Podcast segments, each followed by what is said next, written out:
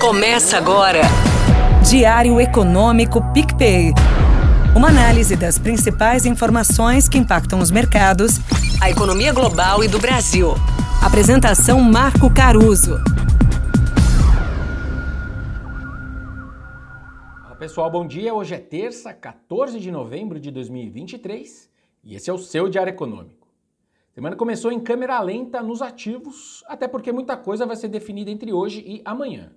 Um mercado que teve um pouco mais de emoção ontem foram as commodities. Milho e soja na nossa B3 sentiram a onda de forte calor no Brasil, mas as chuvas que a gente está vendo lá no sul de novo.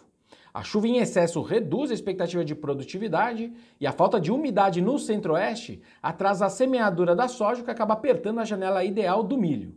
Já no petróleo, além do Iraque apoiando os cortes de oferta que a gente viu na sexta, a OPEP aumentou a previsão de demanda para esse ano. Não é o que a gente está vendo nos dados chineses e americanos, mas enfim, o petróleo respondeu subindo pelo terceiro dia consecutivo. Bom, mas falando dos dados de hoje, vamos aí em ordem cronológica. O dia começa com o PIB da zona do euro, referente ali ao terceiro trimestre, às 7 da matina, daqui a pouco, mas essa já é a sua revisão, então o espaço para novidades é pequeno. Na primeira leitura desse número, a região caiu 0,1% contra o segundo trimestre e ficou um pouco acima de zero contra o mesmo período do ano passado.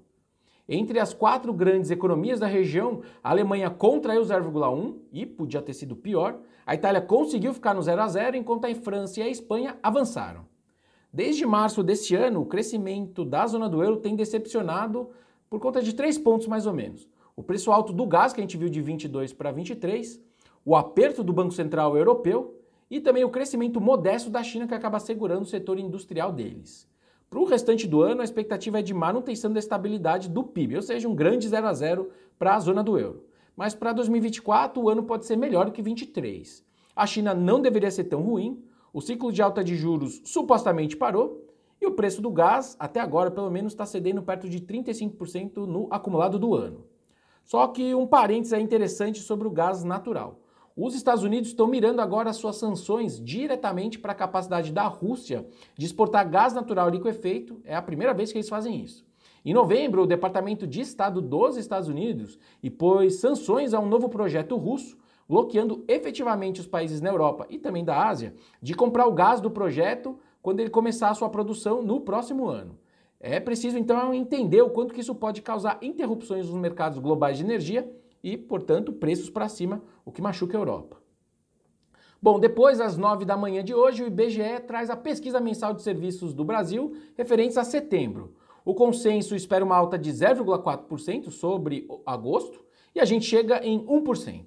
O número é importante porque no mês anterior a queda foi bastante expressiva de serviços, de 0,9% no mês, de um setor que tende a ter variações mais modestas.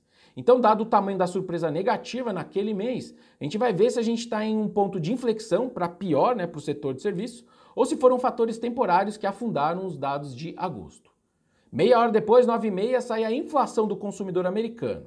O CPI flerta com 0% ali no mês, já que os itens de energia devem cair perto de 3% também no mês. Só que os núcleos têm alguns riscos, como eu já comentei ontem. A variação dos aluguéis continua sendo um deles lá nos Estados Unidos, né, preço de aluguéis para cima, mesmo com alguns sinais de desaceleração. E as revisões de seguro-saúde nos Estados Unidos também devem pressionar para cima, diferente dos meses passados. Vamos ver então se o cenário de estabilidade do juro americano vai ser posto à prova. Para terminar aqui rapidamente, foi confirmado ontem a emenda do deputado Lindenberg Faria, do PT, pedindo a mudança da meta fiscal de 24 para um déficit de 0,75% ou 1% do PIB. Por enquanto, a apuração das consultorias políticas lá de Brasília é de que emendas protocoladas por parlamentares da base do governo, como essa do Lindenberg, ainda não teriam o apoio do governo. Só que a minha sensação, né, a sensação que dá é que a gente vai ter um menu completo de novas metas para o ano que vem e as emendas dos parlamentares vão ficar lá penduradas até sair uma decisão política para esse valor ou até a frustração de receita aparecer. Bom dia, bons negócios e sorte sempre. Você ouviu? Diário Econômico PicPay. Uma análise das principais informações que impactam os mercados, a economia global e do Brasil. De segunda a sexta, às seis da manhã, no Spotify e YouTube.